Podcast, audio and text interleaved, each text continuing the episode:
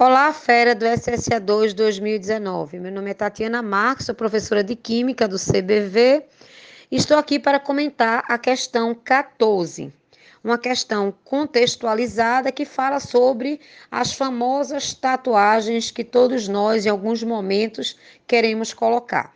Bem, antigamente elas eram perpétuas. Hoje, com os novos produtos, é, com as tintas biodegradáveis, elas podem ser removidas.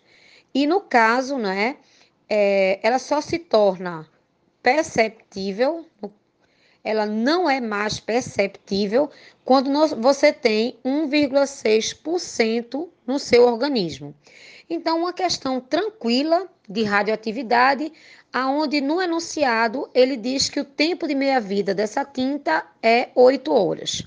Sendo assim, você começa seus cálculos considerando que 100% da tinta, é, passadas 8 horas, você, tem 50% da tinta, 8 horas, 25% da tinta, e continua aplicando o conceito de meia-vida até chegar ao percentual dito no enunciado menor do que 1,6.